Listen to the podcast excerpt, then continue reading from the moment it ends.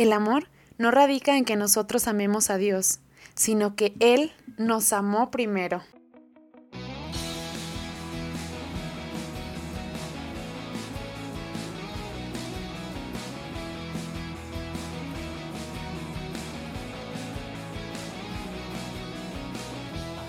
Bienvenidos sean todos ustedes hermanos de nuevo a su podcast favorito Santos o Nada. Yo soy Laura Veloz y comparto este podcast también con mi corazón abierto siempre a ustedes y también les saludo con muchísima alegría como ya me escucharon. Y en este nuevo podcast, antes de comenzar, quisiera empezar a contarles una historia que marcó en lo profundo de mi corazón desde hace ocho días que la escuché.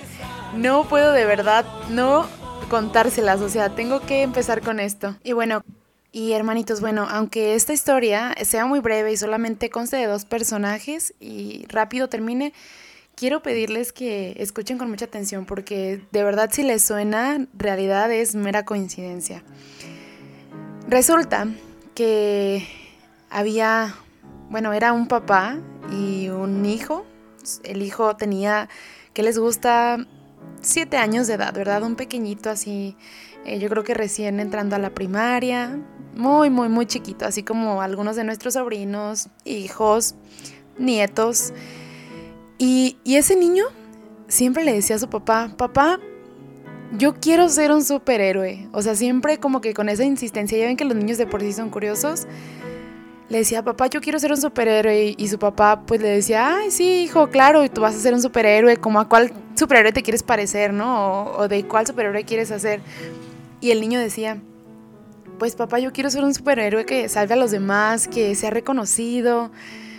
Bueno, de esos de los que salvan el mundo, ¿no?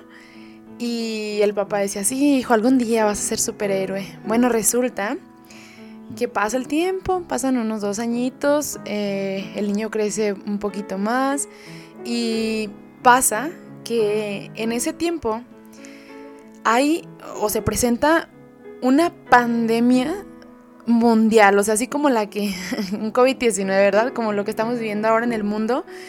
Y en esa pandemia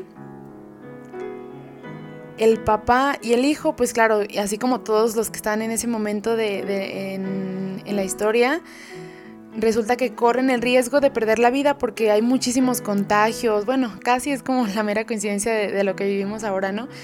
Y, no hay una cura, pues las personas con mucho miedo que se quedan en casa. Y, bueno, pasa todo eso, ¿no? Viven con temor las personas en casa. Y bueno, resulta que, que en ese tiempo el niño, el hijo del, Señor, empieza eh, en un momento a enfermarse, ¿no? Empieza a sentirse muy mal y bueno, el Señor se empieza a preocupar, lo lleva al médico inmediatamente y bueno, ya cuando lo lleva al médico lo revisan, eh, el papá entra después de la revisión con el médico y le dice, el médico, Señor, eh, quiero decirle que le tengo dos noticias. Y bueno, una es mala y como siempre la otra es buena. Eh, la noticia número uno, que es la mala, es que su hijo corre el riesgo de morir. Con toda la seguridad, ¿verdad? Y la segunda es la buena, que su hijo va a morir porque tiene la cura y en sus venas, en su cuerpo, tiene la cura de la pandemia mundial, ¿no? De, esta enfermedad que está invadiendo al mundo. Bueno, en ese momento el papá, híjole, abre los ojos, se le dilatan las pupilas, se paraliza. Yo creo que el sentimiento es inexplicable. Y el doctor le dice, bueno, pero en, usted está la decisión de si quiere este, entregar a su hijo, si quiere, bueno, hacer esto, pues por esta vida que tiene su hijo para salvar a muchísimas vidas más. Entonces, bueno, se imaginarán, el papá, pues con el corazón ahora sí partido, vuelve a su hijo y le dice, hijo, ¿qué crees? Lo que tanto habías anhelado y lo que tanto habías querido en esta vida, de ser un superhéroe, creo y, bueno, estoy seguro que ya llegó la hora de poder lograrlo. Y le dice, vas a salvar muchísimas vidas, o sea, casi las vidas de todo el mundo como siempre lo quisiste. Pero esto va a constar en que tú des tu sangre, que des tu, vida por, por alguien más, ¿verdad? Por una sola persona, no, por muchísimas. Entonces de inmediatamente el niño, con esas sonrisas de los niños, ¿no? Que, que alegran la vida, sonríe y le dice, claro que sí, papá, yo me animo, yo me aviento, yo quiero, claro que sí, yo quiero ser superhéroe. Ay, no, se pone chilita la piel. Y bueno, sucede que el papá da el permiso, pasa todo y al momento de que están haciendo toda la transfusión y, están pues realizando esto que, que va a ser el milagro para la humanidad, el niño empieza a gritar, ¿no? A sentir el dolor y decir, papá, no, no, no, sálvame, ayúdame, papá. No quiero, me duele. Imagínense al papá del otro lado, con el dolor también en el corazón, pero bueno, sabía que había tomado la decisión más correcta porque el hijo iba a salvar al mundo entero, o sea, su sangre iba a salvar al mundo entero. Y hermanitos, quizás ya están imaginándose desde que inició esto de quién estoy hablando. De quién con misericordia y con amor ha entregado a su hijo para esta humanidad desde hace muchos años quien partió, como siempre lo he dicho, la historia en dos, porque no hay otro personaje, ni otra persona, ni otro superhéroe que haya partido la historia en dos como Jesucristo. Jesús nos salva, hermanos. Y nos sigue salvando, ¿verdad? Nos salvó y nos sigue salvando. Él siempre nos primerea.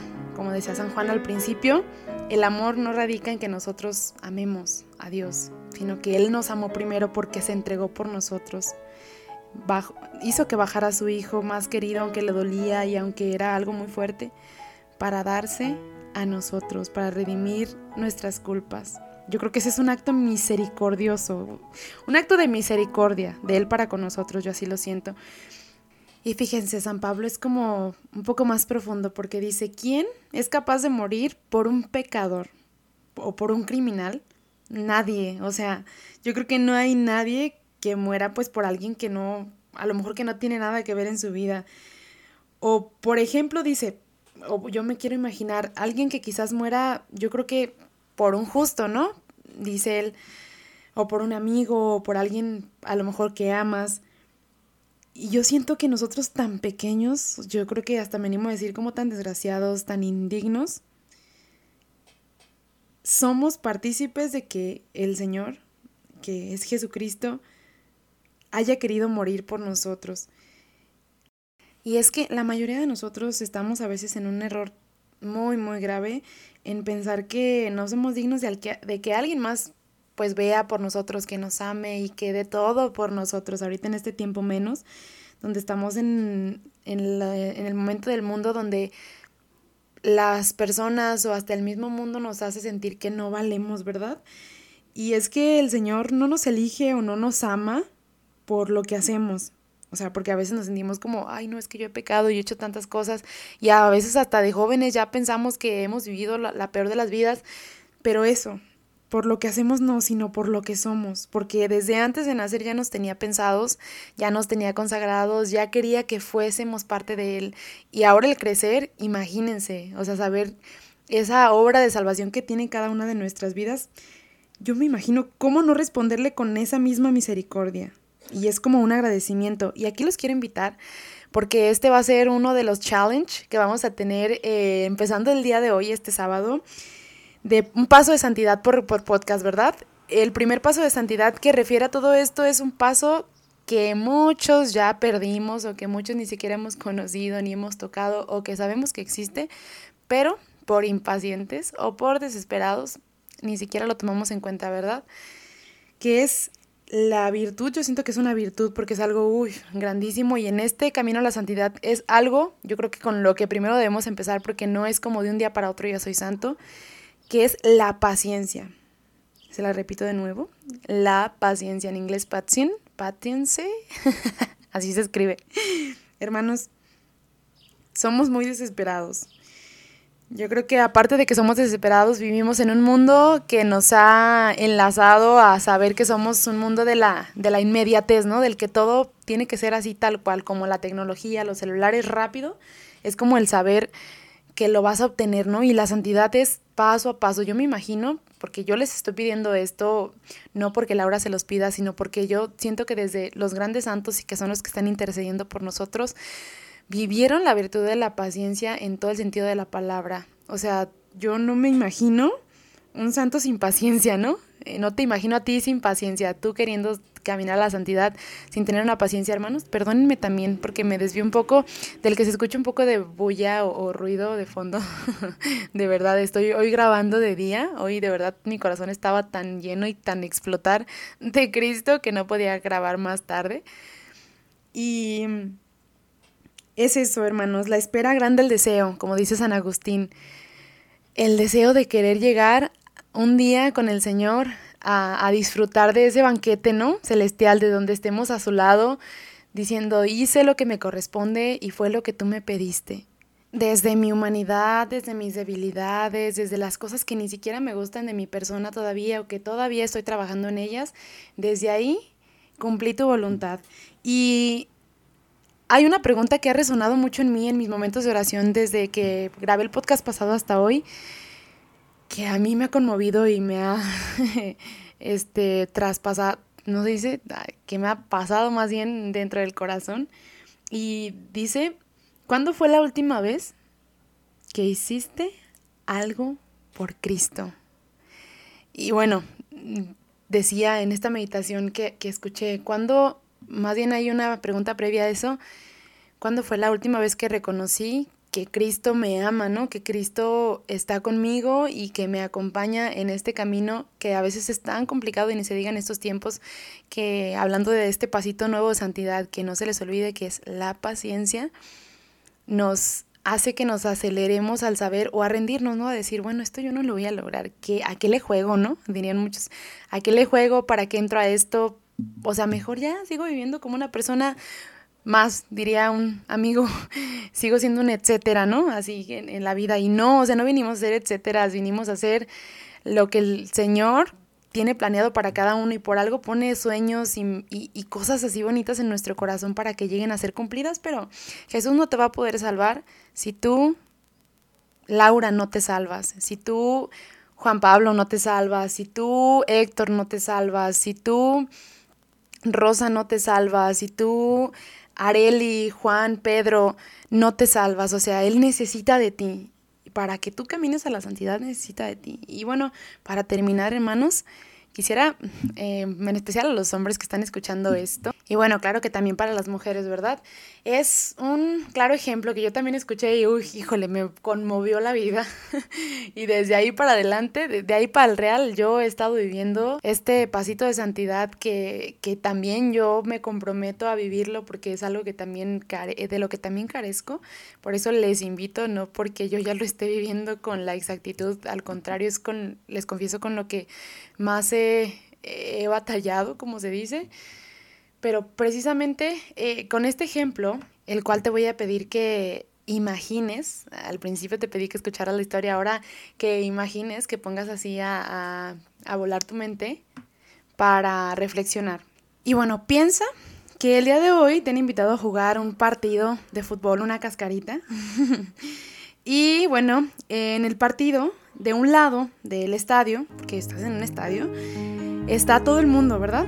Todo el mundo dispuesto a aplaudirte tus jugadas, a decir, wow, es esta persona lo mejor, ¿no? Está metiendo todos los goles del mundo. Y del otro lado está solo Dios, del otro lado del estadio. ¿Para quién juegas? ¿Para el aplauso de quién? ¿Qué aplauso es más importante para ti? ¿El aplauso del mundo? ¿Lo que digan los demás?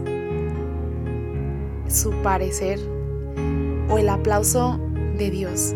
Ese único aplauso que ha estado ahí fiel, como las mamás que, que nunca se van, ¿verdad? Esas mamás que a donde quiera que vayas, aunque ya hayas tenido o haya ido a tus miles de partidos o a los lugares en donde siempre le pides que está ahí, fiel, fiel, fiel, fiel, así el Señor. Solamente es una persona. Solamente es el héroe que salva salvó y sigue salvando tu vida. ¿Cuándo fue la última vez que hiciste algo por el Señor? fue la última vez que volteaste a ver su cruz y dijiste, aquí estoy, haz tu voluntad en mí.